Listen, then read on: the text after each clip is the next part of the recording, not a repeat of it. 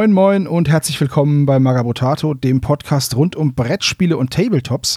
Heute mit einer kleinen Plauderrunde zum Thema Seasons bei Warhammer 40k. Dafür habe ich mir zwei Gäste eingeladen, die beide schon lange und viel Warhammer 40k spielen. Zum einen ist der Markus mit mir dabei. Hallo.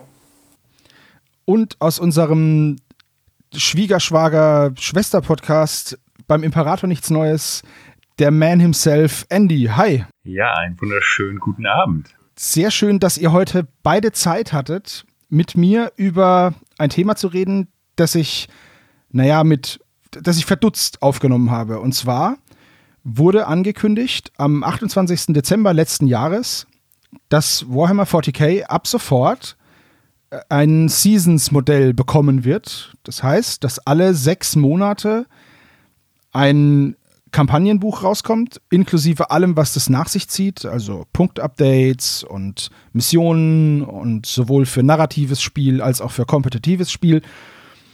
Und darüber wollen wir jetzt reden, weil mich das ein bisschen verwundert hat, wie gesagt. Ich weiß nicht, hat euch diese Nachricht irgendwie, ja, gibt's halt oder ging es euch da wie mir? Ja, also äh, bei mir ist das ehrlich gesagt relativ so durchgerutscht. Also ich dachte halt, okay, Games Workshop kündigt mal wieder ein neues äh, Buch an. Diesmal ja nicht nur ein Buch, sondern es dreht sich mit diesen, äh, gibt es dann noch Points Values ist ein Buch, dann gibt es Warzone Nachmund Grand Tournament Mission Pack, dann gibt es noch das Crusade Wars of Faith Mission Pack äh, und halt das Hauptbuch. Mich hat das jetzt ehrlich gesagt gar nicht so aufgeweckt, als du meintest, äh, kannst du dabei sein, war ich auch erstmal so, äh, ja, klar, äh, Warhammer Seasons, natürlich. ähm, und habe mich dann erstmal eingängig damit auseinandergesetzt, weil oh, ich finde, bei der Frequenz, wie Games Workshop neue Sachen ankündigt, oh, da, also mich, mich weckt da nichts mehr so richtig auf, tatsächlich. Also ich weiß ja nicht, ob es äh, Markus anders geht, aber äh, mich hat das jetzt nicht so völlig, völlig vom Baum geholt. Ich war ehrlich gesagt ich habe das wohl registriert, dass die irgendwelche neuen Bücher angekündigt haben, aber ich habe das jetzt nicht so wahrgenommen als irgendwas, was sich großartig abhebt von äh, Warzone, äh, Octarius oder äh, Caradon oder wie das Ding hieß. Ja. Ja, bei, bei mir war es jetzt auch, also ich war, war, jetzt nicht mega überrascht, dass das jetzt eine Season sein soll oder sowas. Ähm, weil sie, im Prinzip haben sie das früher ja auch schon ähnlich rausgebracht, nur sie haben es halt nie Season genannt. Also ich meine auch diese ganzen äh, psychonisches Erwachen und sowas, das war ja im Prinzip, war das ja auch so eine Season, die dann quasi geendet hat und eine neue Edition rauskam. Ja, okay, vielleicht äh, habe ich dann mir vorher nicht bewusst gemacht, was diese anderen Bücher alle waren. Für mich waren das halt einfach nur Story-Kampagnen, die es halt gibt, also gerade dieses Octavius oder Octarius und dieses äh, Caradon. Und als ich dann diese Ankündigung gesehen habe, ähm, Vigilus, beziehungsweise Warzone Nachmund, da dachte ich mir so, okay, Seasons für Warhammer, ich kenne Seasons halt nur irgendwie so von Call of Duty und die sind immer super stressig, weil es dann 38 neue Reskins gibt und 17 neue Waffen und zwei Maps und alles ist nicht mehr balanciert und naja, ich habe halt mit ein bisschen Schrecken gesehen, dass man halt lediglich sechs Monate zwischen diesen einzelnen ja, Kampagnen, die jetzt halt rauskommen sollen, Zeit hat, um sich damit zu beschäftigen Danach ist es schon nicht mehr aktuell, danach werden die Punktkosten angeglichen. Es gibt schon wieder neues Zeug und ja, diese Kadenz ist einfach, ist mir, das hat der Andy ja gesagt, ist mir aber auch zu hoch einfach.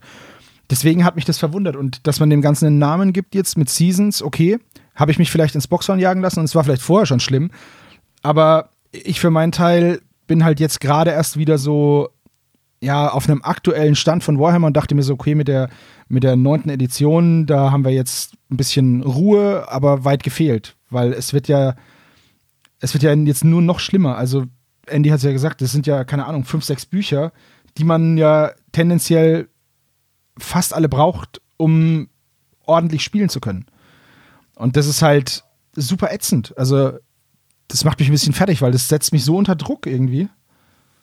Naja, aber das äh, hat Prinzip, dass dieses Prinzip fährt Games Workshop ja schon jahrelang. Ne? Also es gab damals diese Psychic Awakening Bücher, die dann mit dem 13. Schwarzen Kreuzzug in der letzten Edition einhergingen. Und das war ja immer schon so, dass du, um deine Armee so spielen zu können, wie sie optimal beziehungsweise in vollem Umfang vom Spiel gedacht ist, brauchst du diese Bücher, weil irgendwie in dieser ganzen Reihe hat in, weil keine Ahnung, gab es denn drei Bücher oder was? Und äh, innerhalb dieser drei Bücher hat jedes Volk irgendwo mal neue Einheiten, neue Sonderregeln, neue äh, Stratagements und all sowas bekommen und dementsprechend brauchtest du diese Bücher damals auch schon. Und ich weiß noch, äh, also letzte Edition war fürs Vigilus Blaze Buch für mich total wichtig, weil äh, ich mit Nightlords endlich mit diesem Buch die Nightlords richtig geil spielen konnte, weil da gab es das sogenannte Host Raptorial und äh, damit konnte man halt die Night Lords spielen, wie sie in den äh, älteren Romanen auch immer dargestellt wurden. Hier bei Lord of the Night zum Beispiel, dass da einfach sich der Himmel vor Sprungtruppen verdunkelte und so. Und da haben halt deine, deine Jump-Einheiten oder generell Assault-Units so richtig reingehauen. So mit äh, 3w6 äh, Charge-Würfen und also Tinnef, das war halt super geil. Und dass du auch nochmal diesen Moralwert Malus von den Night Lords verbessern konntest, das war halt so das Night Lords Detachment. Und das hat richtig, richtig Bock gemacht. Und das dann in Kombination mit den den äh, Psychic Awakening Büchern, da hattest du halt echt eine ziemlich schlagfertige Truppe. Und dieses alte Vigilus Buch zum Beispiel haben sie mit dem Release der aktuellen äh, Edition dann auch für nichtig erklärt. Und das war für mich halt auch so ein richtiger Dämpfer, weil äh, in dem Moment, wo dieses Buch nicht mehr funktionierte, funktionierten halt meine Nightlords auch nicht mehr so, wie ich sie aufgebaut hatte. Mhm. Psychic Awakening kannst du ja trotzdem weiter benutzen. Ja, aber dieses, okay, du kriegst ein neues Buch und hast jetzt irgendwie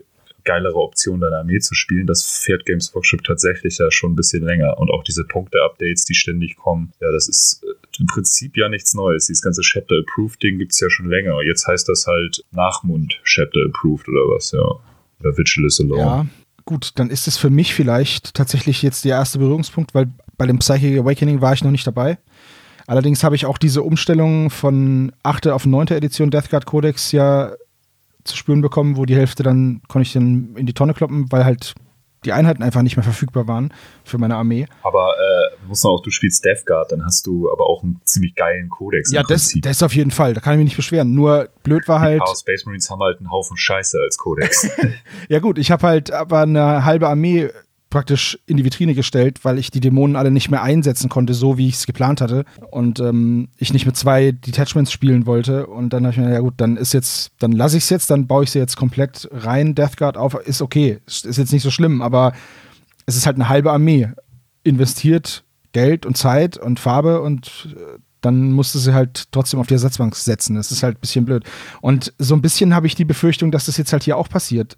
Weil, wie du es gesagt hast, dir, dir wurden von den Nightlords die Sprungtruppen äh, und, die, und die mobilen Häutungsgruben weggenommen und dann ist schon wieder eine ganz andere Armee. Und das ist halt, ich weiß nicht, ich finde diese Entwicklung nicht so gut. Aber bevor wir da weiter drüber reden, könnten wir vielleicht mal kurz über den Fluff reden, der mit dieser, mit dieser Erweiterung oder wie auch immer man das nennt, mit diesem Season Pass jetzt kommt. Weil Vigilus ist ja, oder Vigilus ist ja kein unbekannter Planet eigentlich, obwohl er mir und auch Markus ja gar nicht bekannt war. Ja, ähm, tatsächlich ist das, finde ich, auch die größte Stärke, die ich in diesen äh, Seasons sehe, dass sie endlich das, dem Kind sozusagen Namen geben. Du kannst dich besser darauf einstellen. Okay, in sechs Monaten kommt die neue Season. Aber der größte Pluspunkt ist, finde ich, einfach, dass die Lore vorangetrieben wird. Ob sie jetzt wieder zu Vigilus zurückkehren mussten, unbedingt weiß ich nicht. Aber äh, das ist, finde ich, so mit der größte Pluspunkt, weil einfach die offizielle Hauptlore irgendwie da kannst du die Uhr nachstellen, wird sie weitergetrieben. Das finde ich echt cool und spannend. Und Vigilus, wenn ich da ein bisschen was zu erzählen soll, mache ich das gerne. Sehr gerne.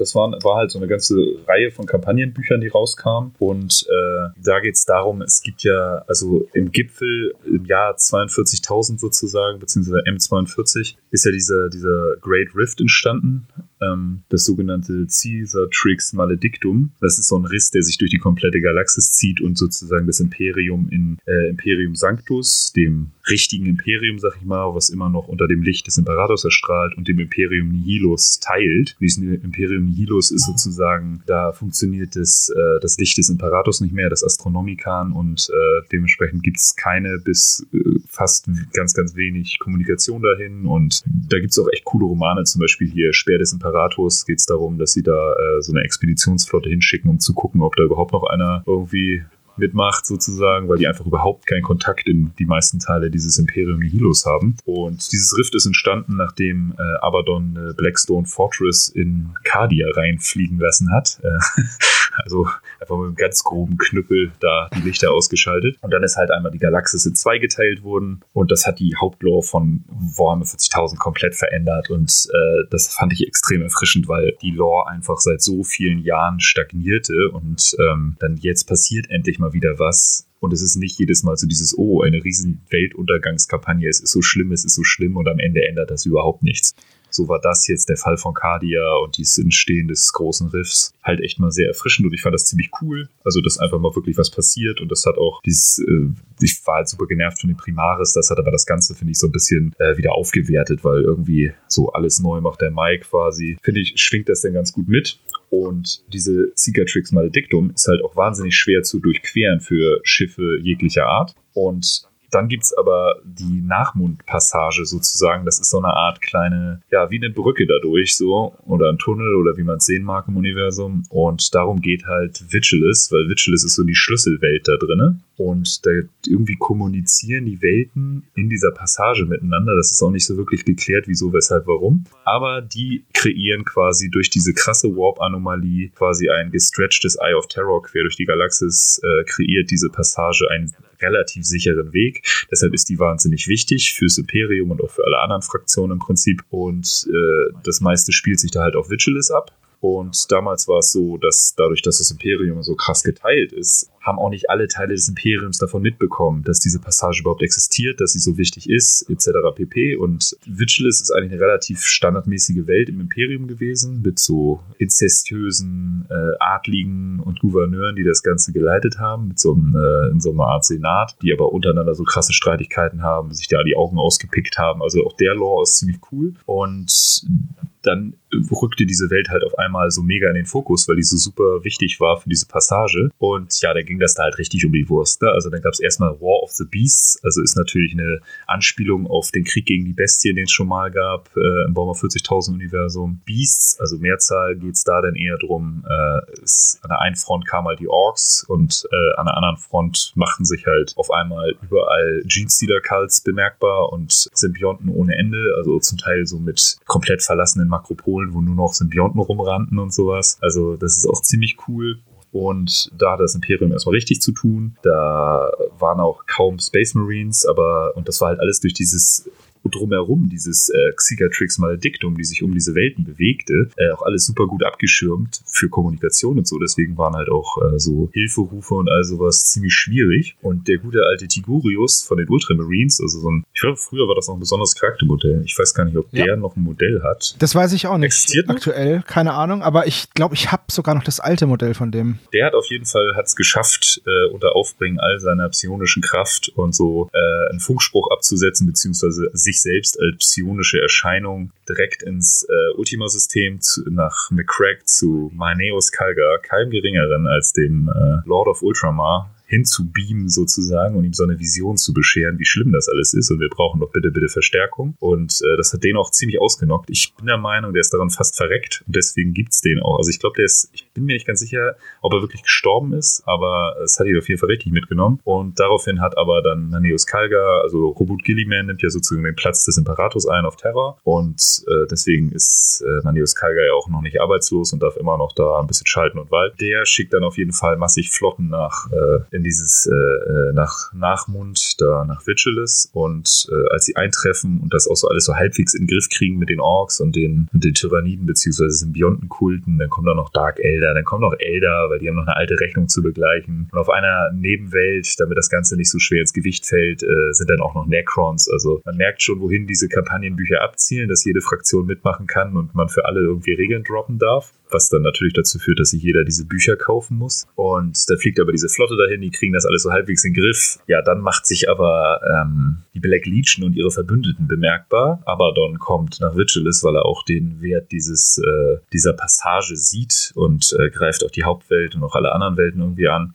Und da hat er zum Beispiel so einen Harken World Claimer dabei. Der hat auch ein äh, ziemlich cooles Plastikmodell. Das ist so ein Jump Lord, also das ist ein Chaos Lord mit Jump Pack und so einem coolen Speer. Ähm, der hat mich so ein bisschen genervt tatsächlich als Nightlords-Spieler, weil sie einfach quasi den Fluff der Nightlords genommen haben und diesem Charakter übergestülpt haben. Also das ist so ein Typ, der so mit Terror-Taktiken und Angst und Schrecken arbeitet. Ja, der haben die halt so eins zu eins äh, Sachen aus Nightlords-Romanen kopiert und einfach, das hat er jetzt gemacht, irgendwie so die Todesschreie von den Opfern irgendwie über die ganzen Vox-Recorder hat abspielen lassen. Irgend so eine apokalyptische Nachricht von ihm in der Dauerschleife durch alle äh, Lautsprecher auf dem Planeten immer wieder so. Das ist auch so ein, so ein Standard-Trope, ne? Das gab es ja in der Horus Heresy schon mit Samus, dann gab es das mit dem Ich, ja, ich bin genau. Massaker und ja, oder genau. mein Name ist Massaker oder wie das war bei der Bestie und ja, das ist so ein, so ein Klassiker einfach. Ja, mich nervte das halt so als langjähriger Nightlords-Fan und Spieler so ein bisschen, dass äh, die hätten so einen geilen Nightlords-Charakter rausbringen können. Ne? Mhm. Irgendwie vielleicht hier diesen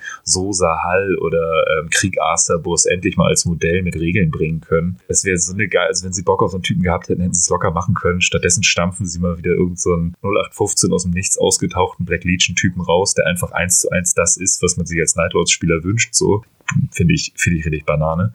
Ja, verstehe ich. Aber cooles Modell kann, man super zum Nightlords äh, Captain umbauen, auf jeden Fall. nee, auf jeden Fall, der kommt dann und das Geile ist, die konnten halt äh, Vigilus derbe gut äh, infiltrieren. Erstmal herrscht über diesem ganzen Planeten so eine krasse Smogwolke, wo sie sich in den äh, Turmspitzen der Makropolen super gut verstecken konnten. Und dann gibt's noch die imperiale Regierung hat den Bürgern auferlegt, dass sie bitte nicht in den Himmel gucken, weil da sieht man ja den Warp direkt, weil da ja diese Cicatrix Maledictum überall rumtobt und die durften alle nicht in den Himmel gucken. Dementsprechend hat keiner die ganzen äh, Black Legion Leute gemerkt, die irgendwie an den, oh an den Türmen hingen. Oh mein das Gott. So wird's beschrieben. Ja, das ist richtig, richtig schön bescheuert. Das ist, das ist ähm. wirklich, aber keiner guckt hoch, okay? Alles, äh, ihr müsst alle eine Mütze mit Schild aufhaben super gut. Ja, das ist äh, großartig. Also da, es gab, es, gibt ja öfters mal im Imperium so geile Gesetze, ähm, aber das äh, super, finde ich klasse. Wurde dann aber irgendwie rechtzeitig gemerkt von, äh, da wurde irgend so ein Raumschiff von, den, von der Black Legion angegriffen und da hat ein so ein Skriptor überlebt, der dann noch die anderen warnen konnte, dass die Black Legion da ist und äh, nicht nur die Black Legion, sondern auch Abaddon himself auf der äh, Geist der Rachsucht, also der Vengeful Spirit, sein Flaggschiff, was Horus schon rumgeflattert ist, so, sind alle da und daraufhin wird halt aus dem ganzen Sektor alle Flottenverbände, so gut wie, werden abgezogen, um, okay, wir müssen jetzt hier die Vengeful Spirit platt machen, so dadurch sind andere Planeten auch ziemlich in Mitleidenschaft gezogen worden, weil das Imperium irgendwie überall die Flotten weggezogen hat und so. Und dann sind sie halt alle volles Met auf so ein, das also so eine, so eine Warp-Anomalie aufgegangen, wo dann diese Schiffe von der Black Legion mutmaßlich rauskommen würden. So, da wurden die halt lokalisiert und da haben halt diese Flotten, die da alle zusammengezogen wurden, reingeballert wie nichts Gutes. Und irgendwann hat sich dann sogar die Vengeful Spirit gezeigt und hat sich halt übelst schnellen Fußes oder mit schnellem Triebwerk auf diese Flotte und auch das äh, Flaggschiff von Manius Kalga zubewegt. Und die dachten halt so, hä, bis der hier ist, haben wir ihn locker zerschossen, bis er in, äh, in Angriffsreichweite ist, bla bla bla. Aber Abaddon hatte natürlich einen super Plan. Der hatte nämlich da so ganz viele Hexer auf dem Schiff, die haben dann da so ein krasses äh, Ritual gemacht. Äh, ein Warp-Portal direkt auf der Brücke von dem Ultramarines äh, beschworen, wo dann super viele Dämonen rauskamen. Und da war auch ein so ein Superdämon, mit dem sich dann hier der Maneus Kalga so ein Battle geliefert hat. Und äh, der hat letztendlich Maneus Kalga auf seiner Lanze aufgespießt. Also da ging es schon richtig zur Sache. Das haben die dann aber gerade nochmal so überlebt irgendwie und Maneus Kalga wurde gleich in, zu den Apothekari gebracht und so. Darf ja kein großer Charakter so wirklich sterben. Das ist ja auch wieder so ein Klassiker. Ja, das geht ja nicht, ne? Ja, ja, genau. Ja, und äh, ja, ich habe diese Maneus Kalga Comics noch nicht gelesen. Die sollen aber auch so richtig 80er Jahre ja, Actionfilme die, die habe ich, sein. Die habe ne? ich, ja, ja. Da, Echt da, geil. Ähm, lernt man halt auch die Hintergrundgeschichte von Maneus Kalga kennen, wie er halt als Jugendlicher und oder junger ähm, Rekrut und so seine Ausbildung macht und wie er dann in so ein Trainingslager kommt und lauter so Zeug.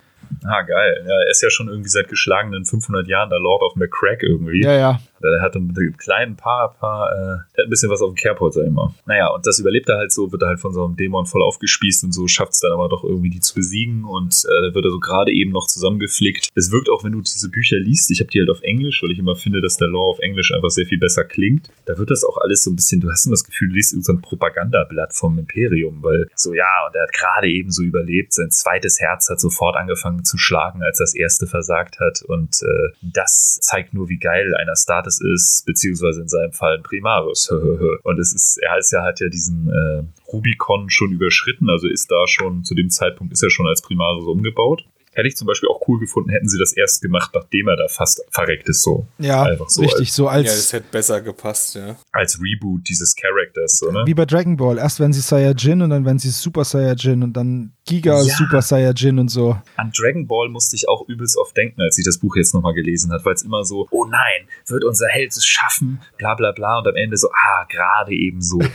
naja, und dann wird er halt direkt zu den Apothekari gebracht und äh, die flicken ihn dann gerade eben so noch zusammen. Er heilt auch ganz gut schnell und kann sich dann tatsächlich noch auf der Planetenoberfläche äh, Abaddon stellen. Das alles hat er aber voll durchgeplant, weil ähm, er stellt sich halt nur Abaddon. Abaddon ist halt voll heiß drauf, Manius Kalga umzulegen. Und ähm, deswegen weiß er, okay, Abaddon ist so ein bisschen, äh, so ein bisschen arrogant und der lässt sich das nicht nehmen. Und also fordert ihn da halt zu so dem heftigen Superduell irgendwie, kloppen sich da auf so einer Hive-Spitze so richtig schön auf die Mütze. Abaddon ist ihm aber natürlich überlegen. Ich meine, der Dredgenien, das krasse Dämonenschwert, bla bla bla. Schrägstrich Hammer, Schrägstrich Morgenstern, äh, Schrägstrich äh, ja, Dämonentaschenmesser. Super Morph, was ja. ja, genau. Das ist das Schweizer Dämonenmesser. Ähm, und dann lenkt er ihn halt sozusagen ab, bindet ihn auf der Planetenoberfläche. In der Zeit ein letztes Bündnis aus Elder und Menschen stellt sich dem großen Feind, wie das gerne mal passiert. Kommen dann die White Scars noch über so eine Kuppe geritten, oder? Ja.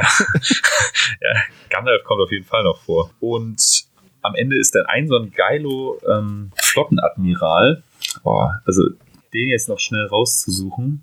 Ach ja, da, Hensmann auch so einen geilen deutschen Namen. Das lieben die Ausländer ja, irgendwie deutsche Namen zu benutzen. Das klingt immer so super fies und militärisch. Ja, ja. Meistens Kommandanten von irgendwelchen Schiffen oder Verräter. Ja, das ist äh, Ark Commodore Hensmann, auch mit Doppel-N. Der auf jeden Fall äh, fliegt dann mit diesem Flaggschiff von Maneus Kalga mit voll aufgeladenen Torpedos, bla bla bla, in die Vengeful Spirit rein, also in das Flaggschiff von Abaddon. Mhm. Diese ganzen Super-Torpedos da drinnen, die äh, Death Strike Torpedos sind das, glaube ich, die lösen halt so eine super krasse Explosion aus und die Vengeful Spirit, dieses wirklich geschichtsträchtige Superschiff, ähm, übrigens in die Klaue des Horus, Superroman, da wird das Schiff halt auch äh, gut thematisiert und da wird, finde ich, in einem Roman das ganze Schiff einfach besser krasser dargestellt und man versteht viel eher, warum das so wichtig ist, als in der ganzen Horus Heresy zusammen. Ja, bisher habe ich in der Horus Heresy immer nur mitbekommen, dass es das Schiff gibt. Ja, genau. Das Schiff ist halt echt krass, besonders nachdem Abaddon das dann kriegt, ne? Also dieses das Schiff spielt wie eine Hauptrolle in diesem Roman. Das ist echt cool. Naja, auf jeden Fall bricht dieses Schiff fast auseinander und Abaddon steht quasi über dem niedergeschlagenen Leib von Manius Kalga und sein Dämonenschwert Dratchnien lächzt schon nach seinem Tod und ähm, in dem Moment kriegt Abaddon die Nachricht, äh, wir müssen zurück, wir müssen flüchten, weil dein Schiff bricht gleich auseinander, wenn wir jetzt nicht in den Warp übersetzen. Abaddon will das Schiff auch nicht äh, ohne sich in den Warp übersetzen lassen, weil er ganz genau weiß, wenn das erstmal ins Immaterium eindringt, ist er ganz schnell nicht mehr Kommandant dieses Schiffes. Also ich, das Schiff ist halt auch super begehrt. Das kommt halt auch in diesem Klaue des Horus-Roman relativ gut rüber. Da lechzen, äh, lecken sich halt alle Chaos Space Marines irgendwie die Finger nach, weil das halt ein krasses Symbol ist, so, ne? Ja, das ist ja auch vollgepackt mit Artefakten. Also das ist ja, ja genau. das ist ja nicht nur das Schiff, sondern das ist auch ein Haufen Zeug da drauf. Ja, das sind halt Abaddons, das ist Abaddons Lebenswerk so, ne? Da ist halt richtig viel Wissen auch gehortet. Naja, und Abaddon führt dann nicht den letzten Schlag gegen den sterbenden Maneus Kalga aus, sondern äh, lässt sich wegteleportieren, zurück als Schiff der Vengeful Spirit und äh, haut mit der Black Legion in den Warp ab. So. Und ja, wie das dann immer so ist, das ganze System ist irgendwie im Arsch. Es brennt an allen Ecken. Überall sind noch so kleine äh, Scharmützel am Laufen. Irgendwie sind die Orks doch noch da und irgendwie sind auch die Genestealer doch noch da und irgendwie sind auch mit den Necrons noch nicht alle Streitigkeiten beigelegt und auch die Dark Elder treiben ihr Unwesen. Aber das Imperium hat wieder mal gesiegt. Ja, und das ist eigentlich so endet. Also ich habe jetzt nur wirklich grob den Hauptlore abgerissen. Ne? Also diese Kampagnenbücher sind echt fantastisch. Ich kann auch immer, also das ist jetzt auch cool bei Warhammer Plus mit diesem Vault, die Vigilus-Bücher, weiß nicht, ob es die da schon gibt oder ob die noch kommen. Ja, die sind äh, ab sofort, also was heißt ab sofort, die sind schon seit dem 25. und 26. Dezember sind die verfügbar im Vault. Da kann man sie sich komplett durchlesen. Ah, cool. Ja, weil das ist also echt lohnenswert. Also ich bin echt ein Fan von äh, Print, so. Ich lieb's, diese Bücher hier alles stehen zu haben und kann die aber echt empfehlen, weil das ist echt ich finde die mega zu lesen. Ne? Also sind besser als so mancher äh, Warhammer-Roman. Macht echt Spaß, weil das auch schön äh, strukturiert ist und du hast, wenn du ein bisschen narrativer spielst, auch ganz viele Szenarios, die du immer noch benutzen kannst bei einer aktuellen Edition, auch wenn das Buch aus der letzten ist. Du hast halt einfach so viele Storystränge, vor allen Dingen diese Nebensachen. Ne? Da gibt es einen so ein, warte mal, das sind immer so Doppelseiten, die halt so Nebenplots äh, beschreiben und da hast du zum Beispiel einen, wo Nightlords gegen Jeans-Dealer kämpfen und solche Sachen. Ne? Also das sind schon auch so Gefechte, die du nicht alle Tage hast. Der Hauptlore ist natürlich sehr 0815. Ja. Aber besonders diese Nebenstränge finde ich halt cool und interessant. Und ich finde die einfach gut gemacht, gut geschrieben, toll illustriert. Also ich finde es klasse Romane, äh, nicht Romane, klasse Quellenbücher, so, die man sich auch nach Jahren nochmal geben kann. Wenigstens da ist, es ist noch ein, ein, größerer Nutzen drin, wenn die dann nach einem halben Jahr wieder obsolet werden halt, ne?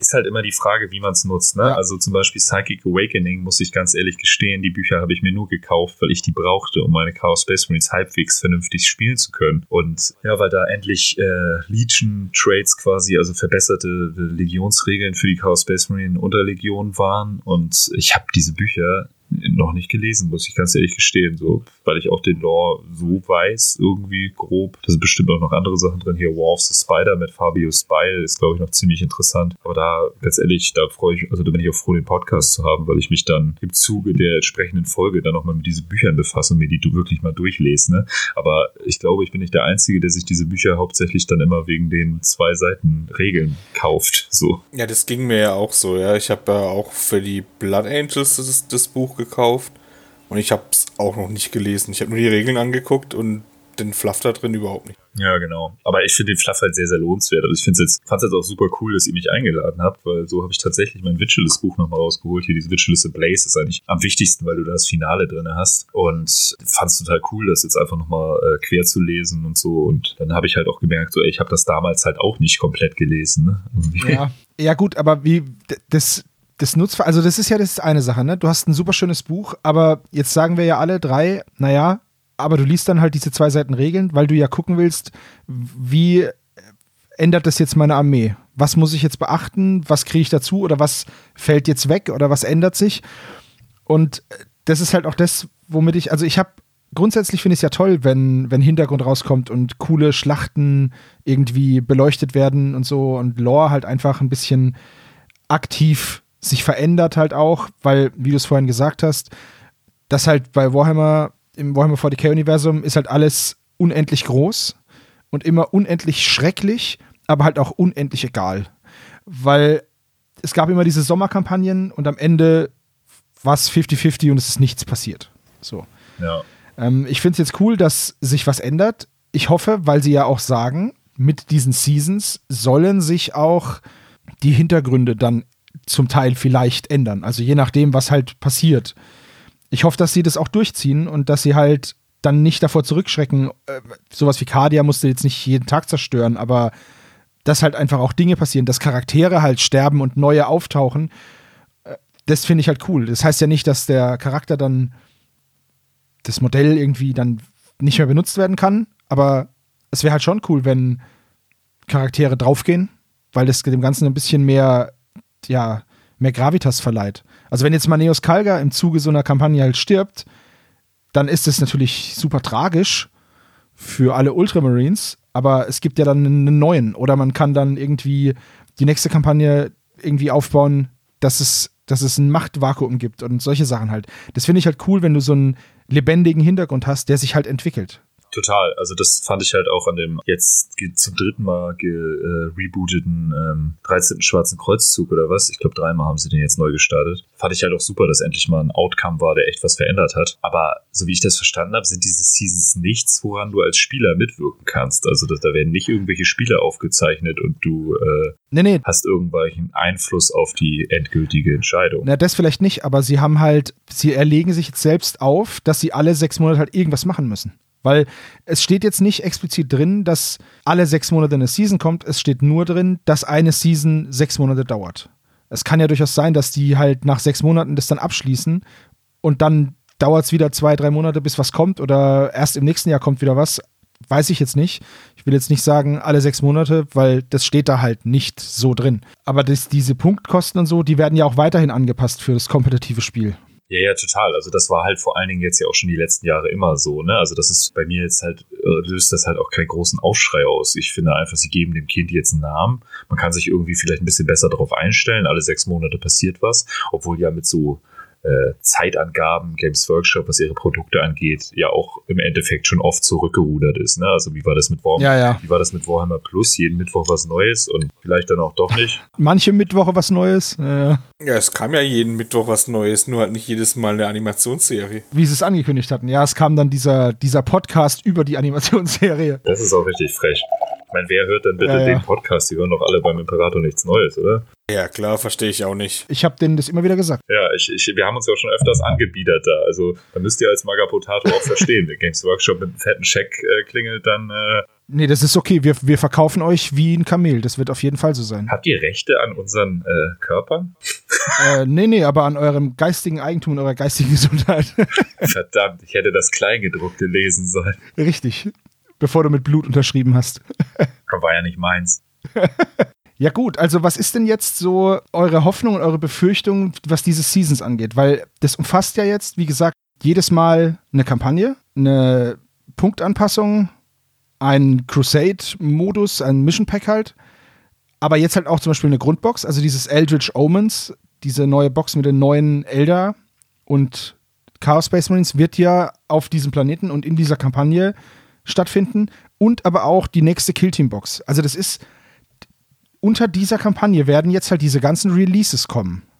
Ja, finde ich persönlich ziemlich cool. Also tatsächlich finde ich, ist das ein geiler Schritt und vielleicht, wenn man das Ganze ein bisschen höher aufzieht, mit wir machen eine Season, es geht um Law, es geht um Law, es geht um Law, ähm, finde ich, vielleicht äh, beschäftigen sich da auch wieder mehr Leute mit dem Law und vielleicht kommt ja auch auf Warhammer Plus dann mal ein kleiner Hammer and Bolter Folge zu diesem Law. So, also das fände ich schon irgendwie nice und ich glaube, das ist eine große Chance. Ne? Und alles, was irgendwie an Law kommt, finde ich, ist immer positiv für uns. Und ich glaube tatsächlich, was diese Releases angeht und sowas und Punktanpassung, da ändert sich tatsächlich eigentlich nicht viel für uns, weil das immer schon so war. Meine Punktanpassung kriege ich über Battlescribe. Dafür muss ich mir kein Buch kaufen. Jetzt bald nicht mehr, jetzt äh, Battlescribe wird ja nicht weiterlaufen. Ähm, Sicher? Ja, musst, du musst bei uns in den Podcast reinhören, mein Freund. Ich weiß, ihr habt das mal erwähnt, aber ich Genau, habe es letztens erst wieder ein Update geladen. Ja, ja, das habe ich auch versucht und dann ist es wieder mal gecrashed. Also es gibt wohl im Hintergrund Probleme bei denen, aber es wird eine neue App gebaut. Roosterizer heißt die. Sobald wir da was Neues haben, sagen wir euch natürlich auch Bescheid. Ja, ich weiß, ich habe das bei euch gehört tatsächlich, aber dann irgendwie habe ich danach ein Update geladen und dachte ich so, okay, ja, dann scheint das ja doch noch irgendwer weiterzumachen, sonst. Das wird auch, also die, die Jungs und Mädels hinter, hinter dieser App, die laden weiterhin die aktuellen Punkte hoch. Es kann nur sein, dass, weil eben im Hintergrund die App nicht mehr geupdatet wird, dass die dann irgendwann nicht mehr kompatibel ist mit irgendwelchen Betriebssystemen auf deinem Handy oder Ah. auf deinem PC und dann crasht die und kann das nicht mehr verarbeiten. Und ähm, ich kenne mich da jetzt auch nicht super gut aus, das ist einfach nur das, was ich mir jetzt angelesen habe. Bitte alle ITler jetzt nicht sauer werden, wenn ich irgendwas Falsches sage. Ähm, aber das wird halt nicht weiter verbessert, das Ding, und dann ist sie irgendwann, kannst du sie nicht mehr nutzen. Aber Ah, da ja, wird ja auch Abhilfe geschaffen. Das Team, was bisher an Battlescribe gearbeitet hat, macht ja jetzt dieses Roosterizer-Ding. Ja, siehst du, dann ist doch super. so alles in Butter, was meine Punktkosten angeht. Und ich sag mal, in unserem Spieleclub, da sind irgendwie, glaube ich, irgendwie 20, 30 aktive Mitglieder. So, da kriegst du halt auch irgendwie immer so, äh, irgendwer hat halt die Bücher und hat die aktuellen Punkte für oder Waffen, Waffen-Upgrades. Ganz oft werden dann ja auch die kompletten äh, Profile von den Waffen geupdatet. Man tauscht sich halt irgendwie aus, ne? Also irgendwer macht dich schon darauf aufmerksam, dass der äh, schwere Bolter jetzt äh, minus ein AP hat und zwei Schaden macht. So, also Ja, finde ich grundsätzlich ja okay, dass an, der, an den Regeln gearbeitet wird. Mich nervt es halt nur, dass ich, wenn ich jetzt diese, diese Apps von, von Zweit- und Drittanbietern halt nicht habe oder ja nicht nutze, dann muss ich halt sau viele Bücher mitschleppen. Und das ist ja immer das, was mich, was mich so hart genervt hat an, an Warhammer 40k. Ja, ja, ich habe so, ein, ich hab so einen kleinen Ringbuchordner und kopiere mir immer die relevanten Seiten raus und äh, habe die dann gebündelt in einem Ordner, weil ich da auch keinen Bock drauf habe, immer da einen Haufen Bücher mitzuschleppen, weil die Bücher ja auch nicht besser werden davon. Ist Ne? eigentlich echt smart. Ja, genau das ist es nämlich. Dann hast du drei, vier Bücher, dann legst du die auf den Spieltisch und wir haben noch so Oldschool-Platten im Club, wo halt ähm, Steinchen drauf sind und Sand und so. Legst es drauf Wir auch. und zack, hast du deine ganzen Bücher verkratzt. Ja, ja, also ich weiß, also weiß nicht, dadurch, dass ich auch echt seit Jahren irgendwie, ich habe früher ausschließlich Games Workshop-Systeme gespielt, spiele jetzt seit ein paar Jahren noch Frostgrave und irgendwie mal ein paar andere kleinere Systeme, was auch mega Spaß macht so. Aber ich weiß nicht, irgendwie bin ich bei Games Workshop, ich bin auch gar nicht mehr so, dass ich mich über irgendwas aufregt. Die treffen einfach, ich glaube, als Marktführer in so einer Branche und wenn du dich selber so als so Wirtschaftsunternehmen halt siehst oder auch Kohle machen willst, bist du halt auch oft in der Zwickmühle. Ne? Du musst halt echt Sachen rausballern und so und deine Community erwartet vom Marktführer natürlich, dass das alles immer der Hammer wird, so, aber die verzetteln sich halt auch ständig. Ne? Ich finde das eigentlich super lustig irgendwo, das, das so zu sehen. Und ich denke immer bei, ich kaufe mir neue Bücher, ist halt ein schweineteures Hobby irgendwo, beziehungsweise alle, alle Hobbys, die du irgendwie exzessiv betreibst, sind ja teuer. Ja. Und äh, mir, mir tut's nicht so arg weh. Vielleicht ist das auch bisschen großkotzig, aber ich denke immer so, wenn ich mir alle halbe Jahr jetzt ein Buch für 60, 70 Euro kaufe und ich da meine Freude dran habe und das lese, guter Lore drin ist, tolle Bilder, ich irgendwie dann auch Regeln mitnehmen kann, um ein paar Spiele zu spielen, das ist es mir irgendwie wert. Keine Ahnung. Ich, ich bin auch nicht wirklich parteiisch. Ich bin auch jemand, ich baue mir jetzt eine komplette Lamentas-Armee mit Tortuga Bay-Miniaturen. Also fuck you Games Workshop so, aber äh, ich muss sagen, also ich, ich finde ich finde, da hat Games Workshop schon schlimmere Entscheidungen getroffen. Ich bin eigentlich mit der momentanen Edition super zufrieden und finde eigentlich gut, dass sie jetzt irgendwie versuchen, da ein bisschen mehr Struktur in ihr eigentlich schon laufendes Release-System zu packen. Okay, Markus, wie siehst du das? Also ich finde das auch recht cool, dass es jetzt halt genau, dass, dass es halt eine Kampagne ist. Also dass es jetzt das Kill-Team rauskommt, was auch da spielt. Also ich finde, dass es jetzt halt äh, so eine Gesamtpackung ist, finde ich echt, und es hat einen Namen gibt dafür, das finde ich echt ganz cool. Ähm, da ich aber nur Gelegenheitsspieler bin bei 40k und es wirklich zwar schon lange spiele, aber jetzt nicht so oft wie andere Sachen, ähm, weiß ich jetzt nicht, ob ich mir die Bücher direkt holen äh, würde. Ähm, aber es ist bei uns auch so, dass es immer irgendjemand gibt, der die Bücher kauft. Und ich muss die nicht selber besitzen. Also ich sehe es so, ich freue mich über Veränderungen im Lore, also weil ich mag es halt, wenn was merklich Einfluss hat auf die Geschichte. Das finde ich cool. Also wenn jetzt zum Beispiel, was passiert denn jetzt, wenn diese Welt fällt? Dann kann man nicht mehr hin und her reisen. Das bedeutet, dass das Imperium zweigeteilt ist. Daraus ergeben sich wieder Möglichkeiten. Oder sie schaffen es halt, diese Welt zu halten und mal schauen, was dann daraus resultiert. Das finde ich grundsätzlich sehr cool. Ich bin auch Gelegenheitsspieler und was mich dabei dann ein bisschen abschreckt, ist einfach diese Menge, die ich mir in einer relativ kurzen Zeit halt draufarbeiten muss, weil ich sonst mich so ein bisschen abgehängt fühle. Vielleicht ist das ein persönliches Empfinden und vielleicht ist es auch gar nicht so schlimm, aber das ist so ein, man hat halt sechs Monate und das ist so, irgendwie so ein Zeitdruck. Danach kommt was Neues und dann hat man ganz schnell vielleicht so das Empfinden so, ah, jetzt bin ich nicht zum Spielen gekommen, verdammt, jetzt habe ich diese coole Kampagne verpasst, ah, jetzt kommt eine, die mag ich nicht. Und wisst ihr, was ich meine? Man, man kann natürlich in seinem Spieleclub und mit seinen Freunden immer spielen, was man möchte, aber wir kennen das alle. Also Warhammer Fantasy, niemand hat uns gesagt, werft eure Armeen weg und verbrennt eure Bücher. Trotzdem wird es halt sehr wenig nur noch gespielt. Ja, also nicht supportedes System ist halt auch ätzend, ne? Richtig, also genau das, das ist das schockt mich halt auch überhaupt nicht an. Ich weiß so ein bisschen, was du meinst. Da muss man halt von seinem eigenen Mindset irgendwie so ein bisschen von wegkommen, ne? Also ja, das dachte ich mir heute in Vorbereitung auf den Podcast auch. Ich habe dachte auch, vielleicht musst du einfach davon wegkommen, dass du alles aktuell und komplett haben musst und verstehen musst, sondern einfach das Buch an sich so genießen. Ja, total. Also ich finde auch, auch in deiner Spielegruppe, damit steht und fällt ja auch der Spaß am Spielen. Ne? Also wir sind auch eine wirklich Casual Gaming Runde, wo der eine hat die Regeln so voll gar nicht drauf. Der andere ist echt ein Crack so, aber irgendwie so diese Harmonie miteinander. Man trinkt da irgendwie mal so ein, zwei Bier, zockt irgendwie geil. Irgendwie gibt es zu jedem Spiel eine kleine Story so. Auch wenn es nur mal kurz so hingelabert ist, das und das passiert jetzt, weil irgendwie, keine Ahnung, imperiale Expeditionstruppe findet Necron-Gruft. Was weiß ich. Es ist halt irgendwie auch albern, aber andererseits macht so ein Spiel halt dann auch irgendwie spaßiger. Ja, ich, ich, wollte gerade sagen, also albern finde ich das nicht. Die, die spaßigsten Spiele hatte ich tatsächlich, wenn wir uns halt eine Geschichte dazu ausgedacht haben, während wir den Tisch aufgebaut haben. Bei uns im Club war ich immer so, das, da war ich auch immer stolz drauf, immer wenn Leute irgendwie narrativ spielen wollten, haben die gesagt, ey, Sebo, kannst du uns einen Tisch aufbauen, der uns eine Geschichte erzählt? Und dann ja, habe ich halt gefragt, ja, was, was, spielt ihr denn? Wer spielt denn gegen wen? Und dann habe ich mir überlegt, okay, was haben wir an Gelände und was kann man denn damit machen? Das sind natürlich, das sind keine gebalanceden Spiele, das wussten auch alle vorher. Weil du stellst das Gelände dann natürlich so auf, wie jetzt zum Beispiel eine imperiale Festung aussehen würde. Und die sieht halt nicht so aus, dass du in allen vier Ecken ein Geländestück hast und in der Mitte auch. So, da hat halt einer einen krassen Nachteil einfach. Aber diese Geschicht Geschichtsspiele, die narrativen Spiele waren immer die, die am meisten Spaß gemacht haben und die halt auch allen in Erinnerung geblieben sind. Wir haben mal ein Spiel gemacht, da haben wir Verluste liegen gelassen. Da haben wir die einfach nur auf die Seite gelegt und hatten dann, da hast du richtig gesehen, wo du so eine, so eine Killzone hattest, wo, wo viel passiert ist. Und das war, das war geil. Super. Ja, geile Idee mit den Modellen. Die Modelle so über ihre toten Kameraden stiefeln mussten. Ja, ne? das war. Ja, geil, witzig.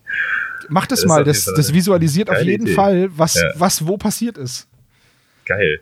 Ja, aber das finde ich halt, also bei uns im Club, ich, irgendwie ist das auch besonders, keine Ahnung, irgendwie macht mir das, ich habe das erste Mal, seit ich in diesem Club bin, mir übelsten Spaß am Spielen und auch einfach das Dahingehen und irgendwie, wir haben immer mal neue Leute im Club und du merkst auch, die müssen sich immer erstmal so akklimatisieren. Mhm. Jetzt habe ich zum Beispiel richtig guter Typ, der Tobias. Ich weiß nicht, ob der, der überhaupt irgendwie Podcast hört oder was. Richtig geiler Typ, mega sympathisch. Gegen den habe ich, ich habe gegen seine Sororita gespielt. Und dadurch, dass ich jetzt gerade wieder Vater geworden bin, habe ich halt auch echt eine lange Zeit nicht gezockt. Ich habe jetzt irgendwie bestimmt drei Monate kein Warhammer mehr wirklich gespielt. Und äh, dann habe ich gegen ihn gespielt und er ist halt Turnierspieler. Ne? Er hatte den Spieltisch schon aufgebaut und es war halt echt so Matchplay, ne? In jedem Viertel, was du sagst, eine fette eine Ruine, in der Mitte ein größeres Geländestück. Mhm. Eigentlich ist auch scheißegal, welche Aufstellungszone du dann wählst. So, pff, ja, es ist halt eh alles gleich, alles gleich genau. Es war halt wirklich so dieses Hinstellen und Go, Missionsziele. Ich habe auch übelst verloren gegen ihn, weil, wie gesagt, Chaos Space Marines sind halt auch einfach, die haben halt keine Schnitte mehr gegen irgendwas. Wenn ich sehe, was so Roritas am Anfang des Spielzuges alles würfeln dürfen und machen können. Und ja, Chaos Space Marines, ich habe ein tolles Schwert. so. ich habe Stacheln. Und, ja, es ist halt echt ein bisschen frustrierend so. Aber ganz ehrlich, wenn ich so narrativ spiele, finde ich das auch nicht frustrierend. Dann ist das irgendwie cool, weil du irgendwie hast dich zu einem Happening getroffen so. Aber gegen ihn war das halt echt so, ja, Runde zwei war vorbei und dann haben wir halt auch gesagt, so, jetzt packen wir ein. Wir wissen ja, wer gewinnt so. Es, ja, keine Ahnung das war halt echt nur so, okay, er durfte seine Armee mal wieder ausprobieren, ich durfte auf die Fresse kriegen, ohne, ohne irgendwas dahinter. Und das ist halt irgendwie, das funktioniert ja nicht so, ne? Aber da merkst du halt, er ist halt irgendwie relativ neu in dem Club und irgendwann kommt man da rein und das macht halt echt mega Laune, ne? Also ist halt auch egal, ob du gewinnst oder verlierst. Und wenn du da hingekommen bist, glaube ich, ist das super cool. Und äh, dann hat man auch nicht mehr so diesen Druck, irgendwelche Kampagnenregeln jetzt unbedingt machen zu müssen. So, ne? Also wie gesagt, wir haben letztens auch, Gott, letztens ist auch gut vor zwei Jahren oder so, haben wir mal ein Szenario aus einem White Dwarf von Anfang 2000er geschrieben, äh, gespielt, so, ne? Und das Szenario funktioniert eigentlich mit den aktuellen Regeln überhaupt nicht mehr und hat gar nicht diese taktische Komponente, die du jetzt mit den ganzen Missionszielen hast und sowas, aber es hat irgendwie Spaß gemacht, weil es eine Story dazu gab, so, ne? Ja. Und ja, ich weiß nicht, also da, da sind Spieler halt unterschiedlich. Ich glaube, so ein Turnierspieler freut sich sogar drauf, wenn er ständig neue Regeln und neue Herausforderungen kriegt, so weil er das dann natürlich komplett abwiegt und sieht, okay, wie kann ich das einsetzen? Ich entwickle da jetzt irgendwas. Da hat halt jeder, glaube ich, auch eine andere äh, Art und Weise, wie er dieses Hobby rangeht und vor allen Dingen an den spielerischen Aspekt dann, ne? Ja, absolut richtig. Also ich sehe es halt aus meiner persönlichen Sicht. Ich bin halt kein Turnierspieler. Ich habe zwar Turniere schon gespielt, aber es hat mir nie die Freude bereitet wie ein narratives Spiel, das auch fair sein muss, aber irgendwie halt eine Geschichte erzählt und dann, wenn man jetzt halt eine unterlegene Armee hat oder eine schlechtere Aufstellung und sich dann halt, man weiß, okay, du verlierst jetzt zwar, aber ich trete dem Gegner noch den Rasen kaputt. So, ich so teuer wie möglich verkaufen. Das finde ich halt cool. Daher kommt der Spaß. Selbst wenn du dann verlierst und dem Gegner halt eine richtig massive Schlacht geliefert hast, dann ist es im Endeffekt egal, ob du es geschafft hast oder nicht, ähm, das Spiel irgendwie zu gewinnen, weil du halt einfach die ganze Zeit hattest du halt ein intensives Spielerlebnis. Beim Turnier war das für mich nie so. Ähm, ich freue mich aber für die Turnierspieler, die dann halt das Meta wieder anpassen können. Da ist ja auch schon, da sind ja, entstehen ja die verrücktesten Kombinationen. Als ich früher noch auf Turniere gefahren bin, da hast du dann irgendwann kam einer und hatte voll die abgedrehte Idee. Also, was, was hat der denn gebaut? Und dann rockt er das Turnier einfach, weil er als erster diese smarte Idee hatte. Zwei Turniere später hatte das jeder. So. Aber dann haben sie sich wieder, dann haben sie sich wieder neue Sachen ausgedacht. Also deswegen freut mich das für die, für die Spieler. Ich hoffe, dass das, ich weiß jetzt nicht, ob das immer noch so möglich ist, aber hoffentlich ist es das. Ich sehe halt auch nur, dass es ähm, für den einen oder anderen abschreckend sein kann, ob der Fülle des Materials ja, das glaube ich total. Also du merkst halt auch bei der aktuellen Edition, es ist halt ein super kompetitives Spiel irgendwie und äh, alleine dadurch, dass es so schnell ist jetzt, ne, also das ganze, der ganze Spielablauf ist ja echt sehr rasant ja, geworden im Vergleich zu alten fix. Editionen. Ja. Ich finde das halt ziemlich cool, aber dadurch hast du natürlich, es fühlt sich manchmal echt an wie Schach, ne? Es ist echt so, zack, zack, zack und die Einheit funktioniert gegen die Einheit und ist für jemanden, der es nicht oft spielt, glaube ich, auch echt frustrierend manchmal und überrumpelt und vor allen Dingen fehlt dir da, glaube ich, als, als Neuling auch teilweise so dieser Durchblick, ne? Also das geht los, du spielst gegen irgendwen, der dir das Spiel zeigen soll und der macht da die ganze Zeit irgendwelche Sachen und du schaltest eigentlich nach dem ersten Spielzug ab, weil du überhaupt nicht mehr verstehst, was da passiert. So. Ja, wobei das liegt weniger am Spiel als an der Kompetenz des Gegners dann. Also, wenn ich jemandem ein Spiel zeige, dann schaue ich, dass ich nicht gewinne. Also, oder dass ich zumindest sage, hier, pass auf, ähm, wenn du das jetzt machst, dann geht die Einheit vermutlich drauf. Muss nicht sein, aber die Wahrscheinlichkeit ist recht hoch. Ich sag dir auch warum und so. Dann ist es okay. Wenn ich natürlich meinen Gegner, wenn er sagt, oh, kannst du mir mal Warhammer zeigen? Ich sag, klar, stell meine knüppelharte Death Guard Liste auf sag gar nichts und table ihn einfach in der dritten Runde. Dann sag ich so, das Warhammer 40k, Bitch. Dann hat er natürlich gar keinen Spaß und kommt nie mehr wieder. Du meinst sowas, so wie es äh, mit Steven gemacht hast im letzten Redaktionswochenende? Ja, beim Steven, äh, beim Steven war es ja so, wir spielen gegeneinander, sehr gut, okay. Und dann habe ich gesagt, wie hart? Ja, okay, dann. Und dann ist es halt so ausgegangen. Aber der Steven ist auch einer, der ist halt auch, der ist halt auch hart, der zieht's halt auch durch, ne? Der sieht, okay, ich gehe jetzt drauf, aber der würde mir nie oder seinem Gegner nie den, den Sieg irgendwie vermiesen, indem er sagt, ja, ich gebe jetzt auf oder so. Der sagt einfach, okay, wir ziehen es jetzt durch, dann tablest du mich halt, aber dann fürs nächste Mal weiß ich es dann. War, er war schon etwas demotiviert, aber ich habe ihm auch gesagt, okay, da und da hattest du halt ultra viel Pech und ich hatte hier super viel Glück und hier drüben hast du einen Fehler gemacht. Das, aber ich kannte seine Armee halt auch nicht. Ich wusste halt auch nicht, was die können. Also die neuen Necrons halt halt, ne? Und als er die dann als er mir dann am Ende gesagt hat, ja, ich wollte das und das machen, sag ich, ja, okay. Wenn ich das vorher gewusst hätte, hätte ich dir gesagt, dass das wahrscheinlich nicht klappt gegen die Einheit. Aber ich hatte ja selber gehörig Respekt vor den, vor den ganzen Nahkampf-Necrons, die er da hatte. Habt ihr das letztens im Podcast erzählt? Irgend so eine Turnierliste mit Necrons und einem äh, Bonus-Detachment mit 1000 Suns Terminatoren? Nee. Das war nicht bei euch? Das ist ja mega krass. Ja, das habe ich auch. Wo habe ich denn das letztens gehört oder gelesen? Ich weiß es nicht mehr, aber das war auch so ein Turnierding. Da musste ich eben dran denken, wo du meintest, mit neue äh, Kombinationen zusammenbauen.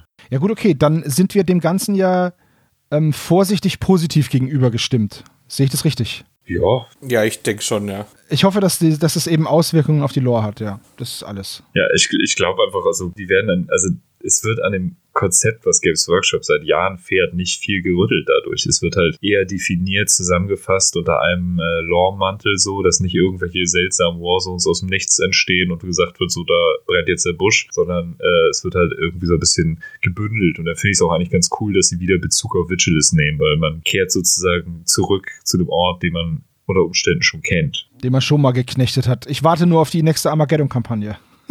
Ja, das ist halt so ein Ding, ne? Das war ja seit irgendwie 20 Jahren das Games Workshop-Ding. Immer wieder Armageddon, Armageddon, Armageddon. Und äh, finde ich total gut, dass das nicht mehr so eine große Rolle spielt. Also. Wir werden es sehen.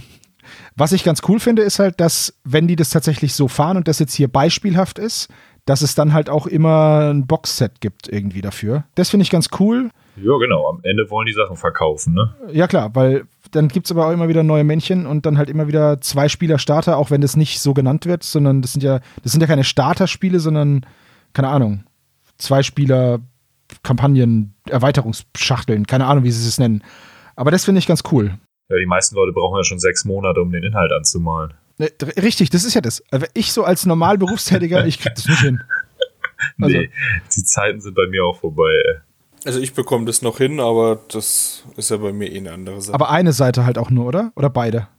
Ja, wobei beide, du schaffst ich würd, beides, ja. Ich würde auch beide hinbekommen, aber ich, äh, bei der nächsten Bo Box ist es tatsächlich Black Legion und Black Legion ist bei mir relativ schnell bemalt. Ja, Black Legion wollte ich auch tatsächlich mal anfangen, habe hier sogar noch einiges stehen, aber irgendwie hat sich das auch wieder im Sand verlaufen, keine Ahnung. Ich habe früher echt, echt gut viel bemalt in kurzer Zeit. So als noch Warhammer Fantasy gab, habe ich irgendwie morgens immer einen Wecker gestellt um fünf und habe vor der Arbeit nochmal irgendwie zehn Zombies bemalt oder so und hatte dann auch innerhalb von, keine Ahnung, zwei, drei Wochen meine 120 Zombies da stehen das äh, jetzt inzwischen male ich echt nur noch aus, worauf habe ich Bock, ne? Also ja. ich stress mich da auch nicht mehr so. Es, es nervt mich irgendwie so dieses, ich muss jetzt eine ganze Truppe malen. Nee, vielleicht bemale ich auch nur zwei und dann habe ich was ganz anderes im Sinn und kehre zu einem anderen Projekt zurück oder baue mal Gelände oder so. Ich, boah, ich finde es stressig, wenn ich mich irgendwie auf eine Sache so krass versteif. Ja, wir werden halt, das ist halt echt so, das kommt halt auch mit dem Alter so ein bisschen, dass man selber sich selber.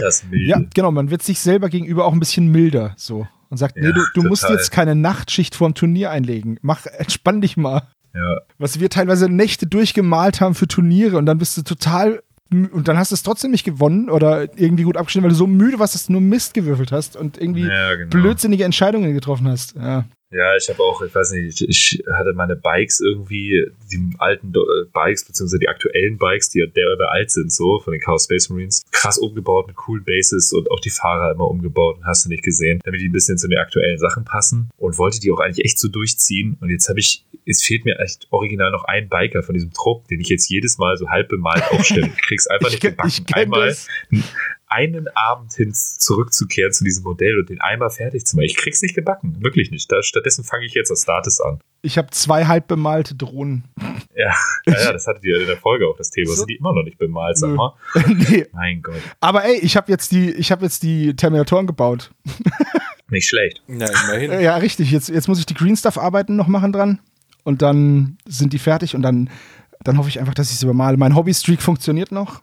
Ich schaffe es immer noch bisher, jeden Tag was fürs Hobby zu machen. Oh ja, ich auch, zum, zum Ärgernis meiner Frau. Heute war es dieser Podcast. Ja, ich stecke euch einfach alle an. Das finde ich sehr gut, Andy. Hashtag Hobbystreak. Fand ich mega. Äh, ähm, Markus, du bist ja auch noch dabei, ne? Du bist ja. Ähm, ich mache jeden Tag Hobby, das schon seit mehreren Jahren. Ja, Also, gut, okay. Das, bei mir ist es nichts Der Neues. Über- der aber- Überhobbyist Ja, hier. aber es, es, es motiviert einem trotzdem noch mehr zu machen als vorher. Gib mal gleich deine Adresse, ich schicke dir auf jeden Fall einen Kranz. Das finde ich sehr gut. Das wär's, ja. Heute war unsere Hobbyzeit vor allem Podcast für uns und für euch. Wir haben über die neuen Seasons geredet. Wir sind gespannt, was da kommt. Äh, vielen Dank, Jungs, dass ihr dabei wart. Danke, Andy, für die ganzen coolen Hintergrundinformationen. Darf ich gleich noch was anteasern? Gerne. Und wer darüber mehr wissen will, der muss bei euch im Podcast zuhören. Bei den anderen beiden Teewursträubern und dir.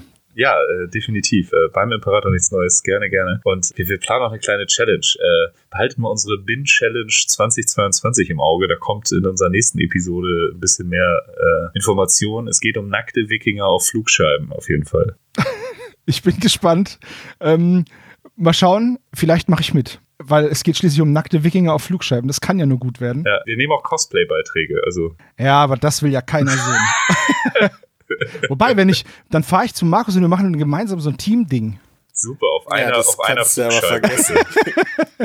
Okay, vielen Dank, dass ihr heute beide da wart und wir hören und sprechen uns dann beim nächsten Mal. Das war's für heute. Macht's gut. Ciao. Tschüss. Ciao.